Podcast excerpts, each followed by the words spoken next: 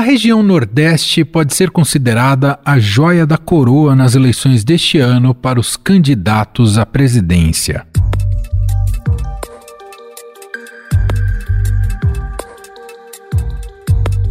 Com a disputa acirrada entre Lula e Bolsonaro em outras partes do Brasil, os nordestinos podem decidir quem será o novo morador do Palácio do Planalto.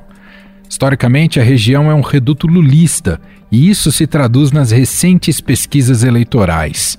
No levantamento da Genial Quest, o petista aparece com cerca de 60% das intenções de voto, enquanto o atual chefe do executivo tem apenas 13%. É uma satisfação muito grande retornar ao meu Nordeste. Sou de São Paulo, a cidade que tem mais nordestinos do Brasil. Até mesmo a minha filha é neta de um cearense. Mas aqui, muitos cabras da pestes trabalharam arduamente nessa obra. Em 2018, no segundo turno, Fernando Haddad, do PT, obteve 69% dos votos válidos no Nordeste, enquanto Bolsonaro ficou com 30%. Bolsonaro só não derrotou Fernando Haddad nos estados do Nordeste e em dois estados do Norte: Pará Maranhão, Tocantins, Piauí, Ceará, Bahia, Rio Grande do Norte, Paraíba, Pernambuco, Alagoas e Sergipe. Nesses estados, Fernando Haddad foi o vencedor. Em todos os outros, deu Jair Bolsonaro.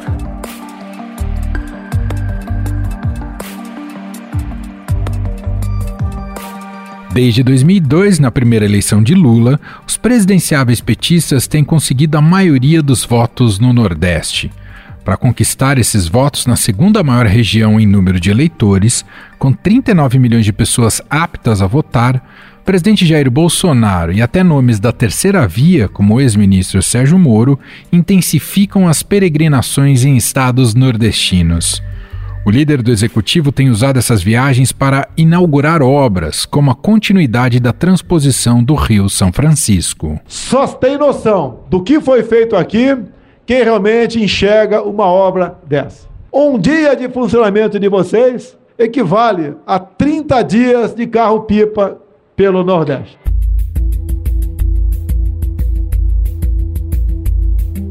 Mas, além de inaugurar obras, a ideia de Bolsonaro é usar esses palanques no Nordeste para atacar Lula e tentar virar o jogo na região. O presidente chegou a dizer que as gestões petistas olhavam para os nordestinos como fonte de receita para alimentar sua quadrilha. Esses caras de esquerda não têm qualquer respeito com vocês, não respeitam a religião de ninguém, vivem pelo poder. Geralmente são incompetentes, pessoas que não estudaram, estão aí debruçados a atender um partido.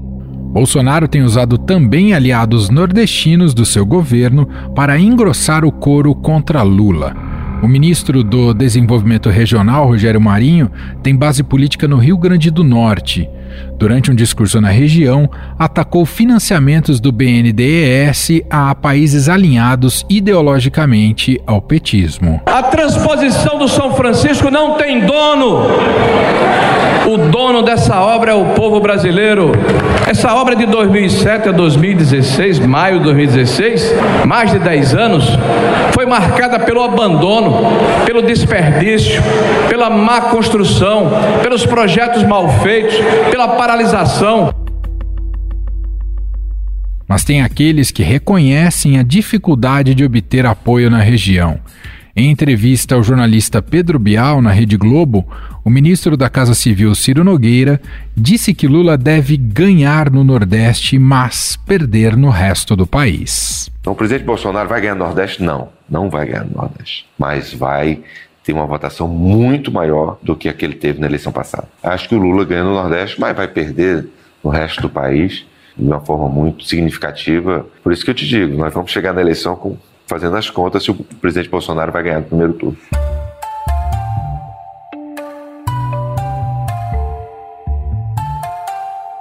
Outra cartada de Bolsonaro é conquistar a parcela mais pobre do eleitorado nordestino, através de benefícios concedidos pelo governo, como o Auxílio Brasil. A última pesquisa da Genial Quest detectou uma desaceleração na avaliação negativa sobre o governo no Nordeste, de 61% para 56% após o anúncio do programa de renda. Mas Bolsonaro tem outro desafio a ser vencido: a sua boca. Durante suas passagens pelo Nordeste, ele teceu comentários preconceituosos sobre a população local em uma das falas, usou o termo pau de arara para se referir aos nordestinos. Falaram que eu revoguei o luto de Padre Cícero, lá do Pernambuco. É isso mesmo? Tá cidade que fica lá? Só tinha de pau de arara aqui, não sabe? Que cidade fica Padre Cícero, pô? Como dissemos anteriormente, não é apenas Bolsonaro que tenta tomar a liderança de Lula no Nordeste. A terceira via também quer uma fatia desse eleitorado. O governador de São Paulo, João Dória, pré-candidato pelo PSDB, já comunicou que sua campanha começará pela região. Nordeste não é um problema, Nordeste é uma solução, mas não uma solução para ser dependente do governo federal. A minha visão é completamente diferente. Quero sim que o governo federal cumpra o seu papel federativo que não cumpre nesse governo, diga-se de passagem. Gestão não é eleição. Gestão é você governar para todos, para os que lhe elegeram e os que não elegeram.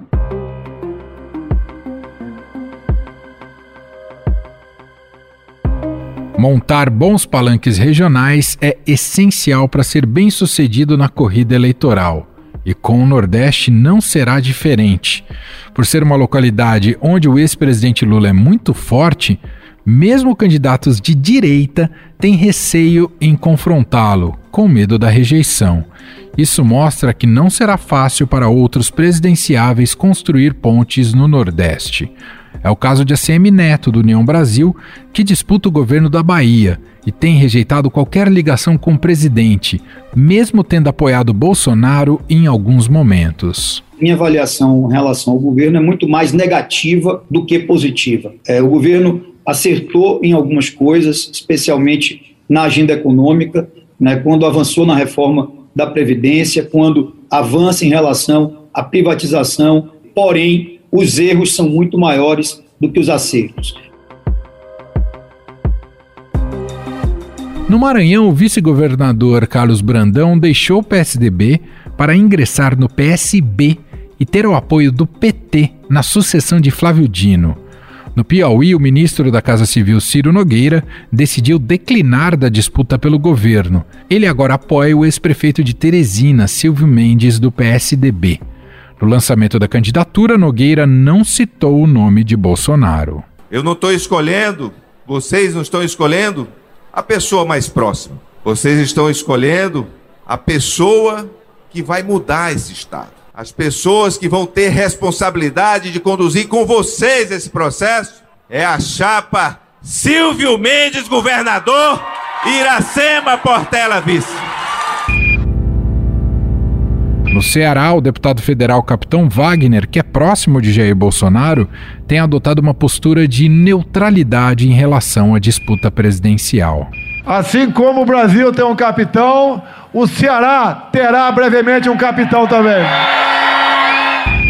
Ou seja, em nome das disputas regionais, poucos candidatos querem a ter a sua imagem atrelada de Bolsonaro ou de outro candidato, o que deve significar um palanque muito maior para Lula na região.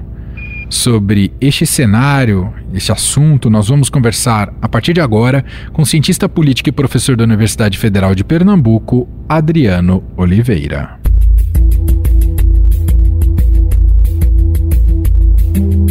Olá, professor, tudo bem? Seja muito bem-vindo. Obrigado por ter aceito aqui o nosso convite. Tudo bom? Como vai? É um prazer. Primeiramente, professor, queria te ouvir o que explica a força eleitoral resiliente que o PT e talvez mais especificamente o lulismo tem nos estados do Nordeste, professor.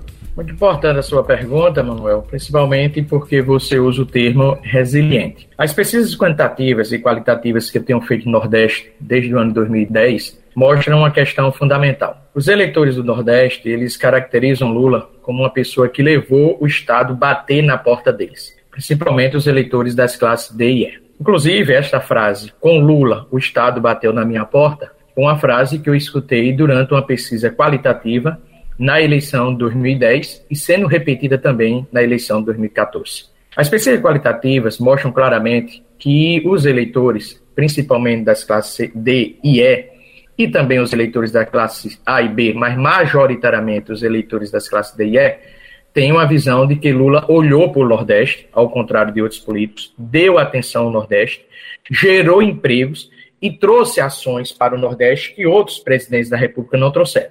Por exemplo, transposição do Rio São Francisco, empresas, indústrias, universidades públicas, além de crédito. Então, esses são os fatores que motivaram e que motivam o presidente Lula, o ex-presidente Lula, ter a admiração de grande parcela dos nordestinos. Há também o fato de que os eleitores, eles sempre revelam na pesquisa qualitativa que o presidente Lula ele tem um olhar para os pobres e ele sabe o sofrimento dos pobres. E nós sabemos, portanto, de que o Nordeste ele tem uma renda reduzida e, consequentemente, no momento que chega um presidente que olha para o Nordeste e principalmente no âmbito da geração de empregos e através de política social, era muito mais e é muito mais do que natural que esses eleitores tenham uma gratidão com o presidente Lula. Destaca ainda que muitos desses eleitores, nas pesquisas recentes que eu tenho feito, dizem que o Lula pode ter roubado, o Lula pode ter cometido atos ilícitos, mas, por outro lado, fez pelo povo, olhou para eles. Ou seja, existe um certo perdão para com o ex-presidente Lula. E professor, que impacto que a gente pode já considerar que isso tem na montagem dos palanques estaduais? Olha, o, a candidatura do ex-presidente Lula a presidente da República, e isso eu já salientei em artigo recente,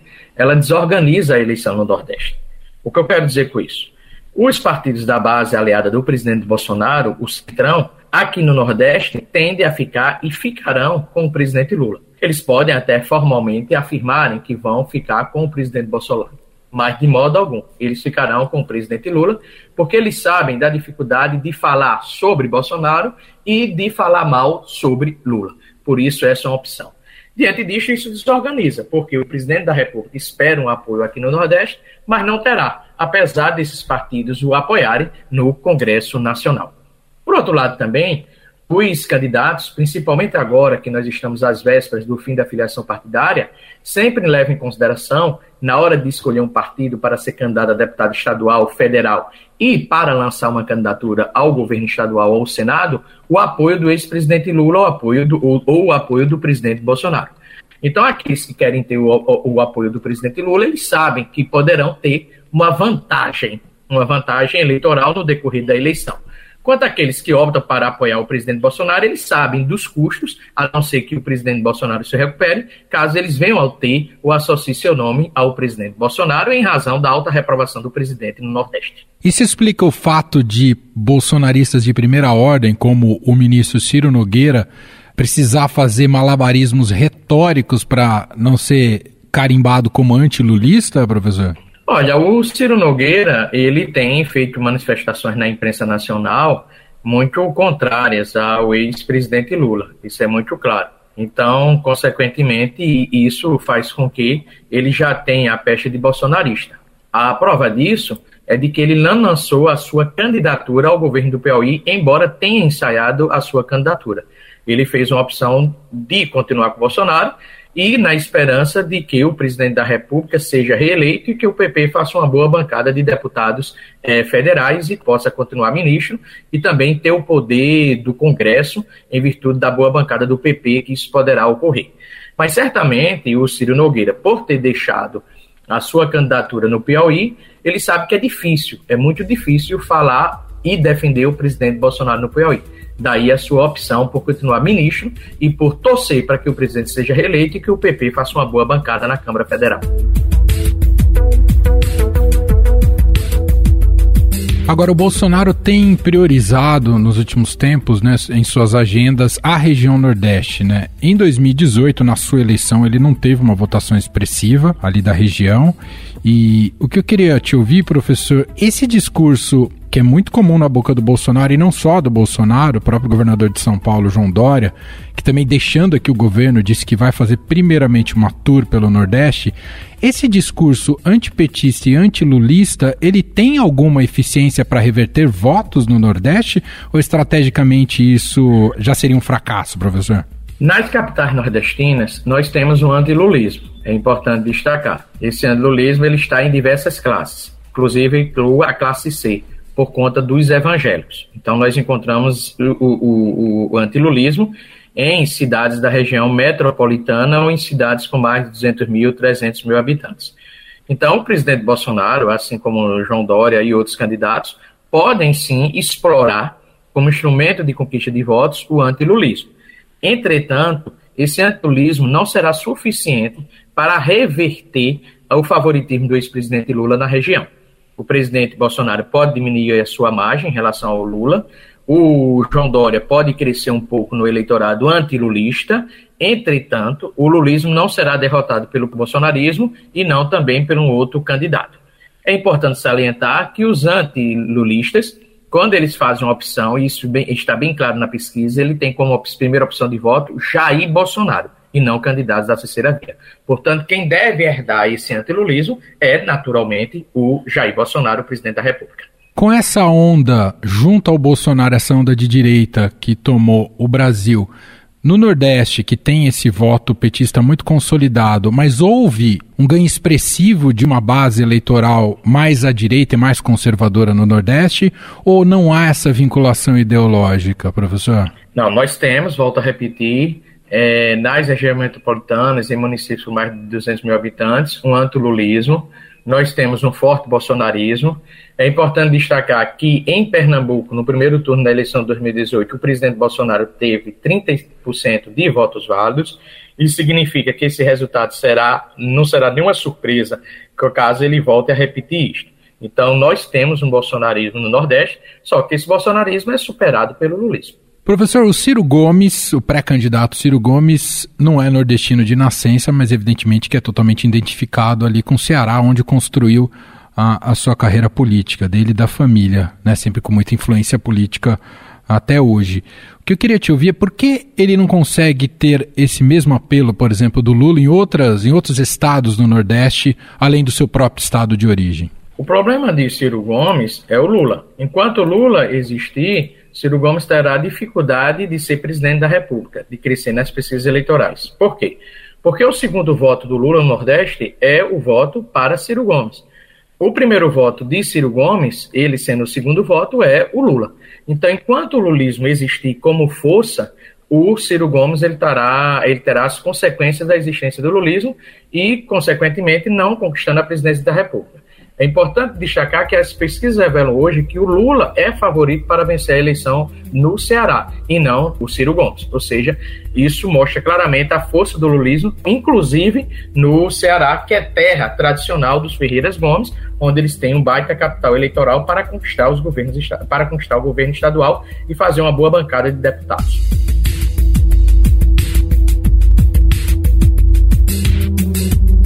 Professor, quanto há de preconceito nessa numa visão muito comum de que se enxerga o Nordeste, o voto do Nordeste, como se ele fosse meramente guiado por uma reverberação a iniciativas políticos assistencialistas. De modo algum. O que nós temos é uma sociedade carente, uma sociedade que historicamente tem carências sociais, tem ausência de políticas públicas e tem ausência de Estado.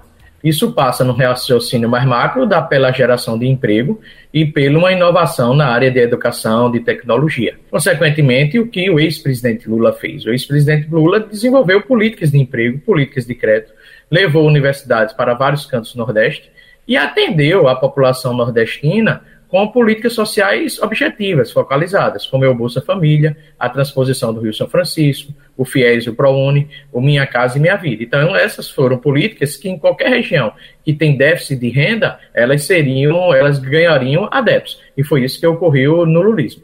Então, o caso não é ter política assistencialista, ao contrário.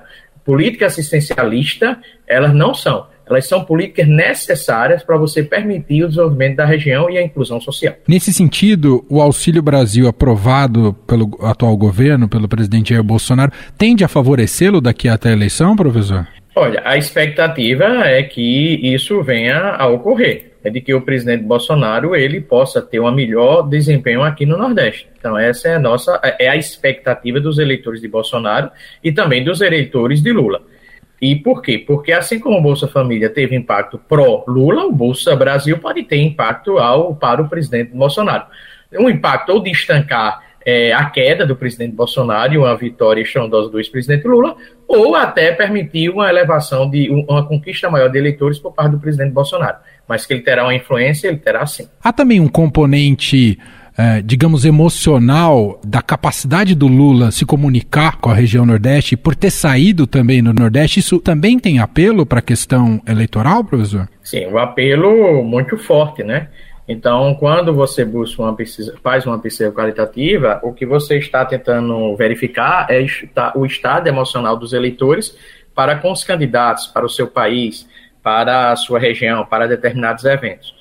E o que eu encontro nas pesquisas qualitativas é um estado emocional muito positivo para o presidente Lula, ou seja, ele é reconhecido pelo um grande pai, o pai dos pobres, um homem que olhou para os pobres, um homem que olhou para o Nordeste, um homem que fez, um homem que sabe a necessidade do povo nordestino embora também nós tenhamos um lulismo negativo, né? onde o estado emocional dos eleitores, daqueles eleitores que são refratários ao ex-presidente Lula, eles afirmam que o Lula se perdeu, que o Lula roubou mais faz e que não admite, que o Lula enrolou o povo, que mentiu. Então há também esse lulismo negativo. Mas eu volto a frisar, por hora, o lulismo positivo ele é maior do que o lulismo negativo. Por fim, professor, há algumas eleições se olha para o Nordeste como uma espécie de fiel da balança, como uma região que é definidora para quem vai ganhar as eleições. O senhor entende que o Nordeste terá esse papel nessa corrida eleitoral de 22 para presidente? Sim, por quê? É simplesmente porque, junto com o Sudeste, a eleição é, é o, a região com maior número de eleitores. Então, por exemplo, se o Lula tiver uma margem de votos no Sudeste, ganhar do presidente Bolsonaro, com cerca de 10 pontos a 15 pontos de diferença no Sudeste, e ter uma vitória estrondosa no Nordeste com cerca de 30 pontos de diferença, ele pode vir a ganhar no primeiro turno da eleição. Então, o Nordeste e o Sudeste são duas regiões, em termos de, de quantidade de eleitores, extremamente estratégicas para qualquer candidato. Então, se o presidente Bolsonaro porventura, recuperar sua popularidade no Sudeste, isso enfraquece a chance do Lula vencer no primeiro turno. Caso não, ocorrerá o contrário, como eu frisei. A possibilidade de vitória do Lula no primeiro turno, considerando uma vitória estrondosa no Nordeste, uma não recuperação do presidente Bolsonaro no Sudeste e nem um crescimento do presidente Bolsonaro na região Nordestina. Muito bem, esse é Adriano Oliveira, cientista político, professor da Universidade Federal de Pernambuco e fundador da Cenário Inteligência, gentilmente aqui atendendo a nossa reportagem e nos ajudando nessa análise sobre o Nordeste e as estratégias vinculadas a se buscar o voto do Nordeste, dos pré-candidatos e das campanhas, algo que vai se intensificar, já vem ocorrendo e vai se intensificar daqui a, até outubro. Professor, te agradeço demais aqui pela entrevista. Um abraço e até uma próxima. Muito obrigado e disponha. Um abraço.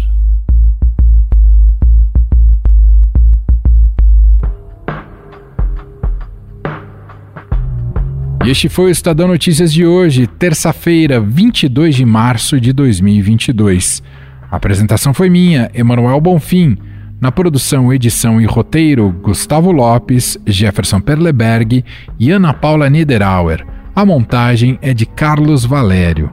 Escreva para a gente no e-mail podcast@estadão.com. Um abraço para você e até mais.